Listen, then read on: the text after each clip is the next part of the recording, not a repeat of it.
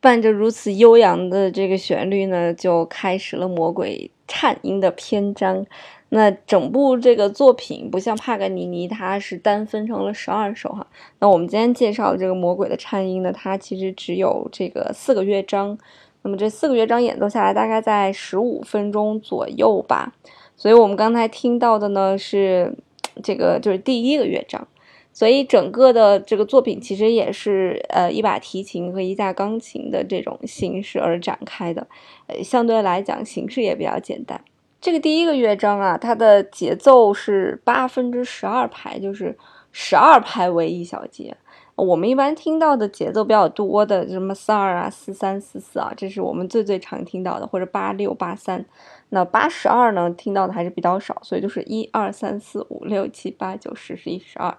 呃，这样为一个循环，当然更少一点的可能就是这种八分之七拍子，可能大家听的会更少。但是在很多新疆歌里面就有很多八分之七拍的，一二三四，一二三，一二三四，一二三，呃，非常非常有味道的一种节拍。那据说呢，这个非常好听的旋律就代表着我们作曲家呃塔迪尼的这样一个梦境，就是他渐渐进入梦乡，在做梦啊。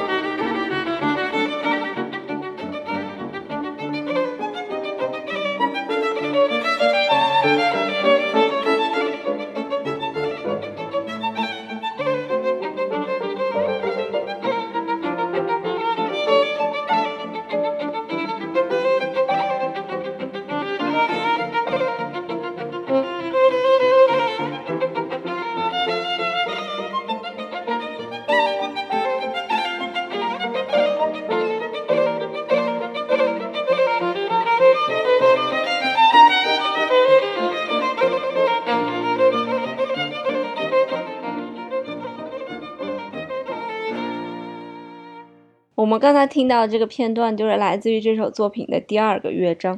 开头呢是几个强音引出了这个乐章的开始，那随后我们便听到了大量的颤音，就一直不不停的在进行啊啊，这个东西我们就把它叫做颤音。那也不难理解什么叫做魔鬼的颤音了。那在这个时候呢，魔鬼可能在展示他的技巧吧，所以。听起来小提琴像那个芭蕾舞者的脚尖一样啊，手指在这个琴弦上面不断的跳跃，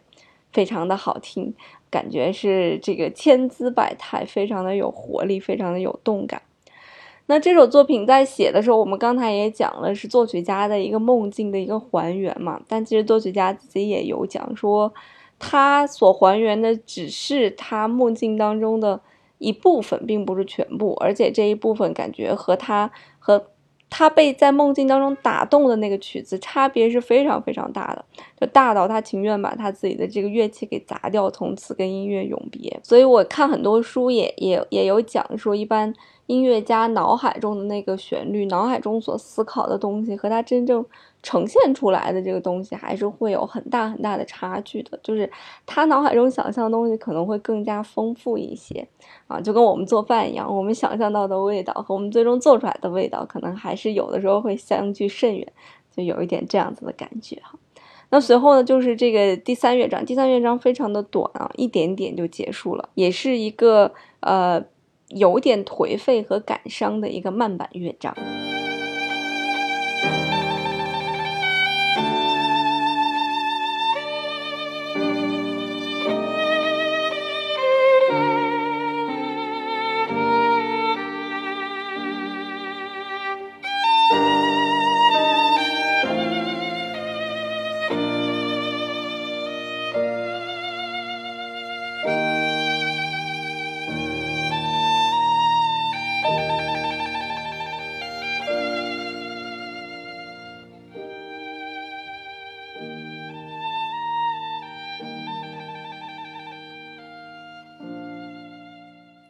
好了，我们刚才听的这些呢，都算是这首作品的一个前菜。直到了第四乐章，才是真正最核心的部分，马上就要到来了。那么在这个乐章当中呢，有这个快板和慢板啊，快和慢多次的进行交替。快板呢，非常的活泼；慢板呢，非常的庄严，而且呢。整个这一段也是非常非常难的，在我们马上要听的这个第四乐章的开始的部分呢，你就能感觉出来啊，这是一把小提琴在演奏嘛？你仔细去听，感觉好像是有两把小提琴在演奏啊。即使你排除钢琴的声音，仔细去听小提琴的声音，你也会觉得，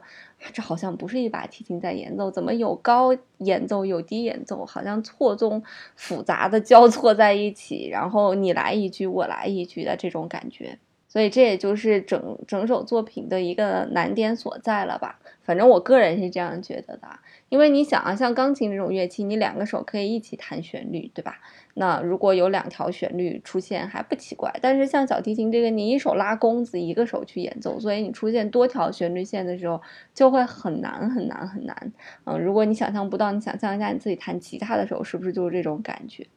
所以从这开始呢，小提琴的演奏难度依次加大，从演奏双音，然后到继续往后，甚至演奏三个音、三个音的和弦和四个音的和弦，直到到了最后有一个非常精彩的华彩乐段。那么在这个欢快和这个严肃当中交替之后，达到了华彩乐段，也是整首作品最精彩以及最难演奏的部分啦。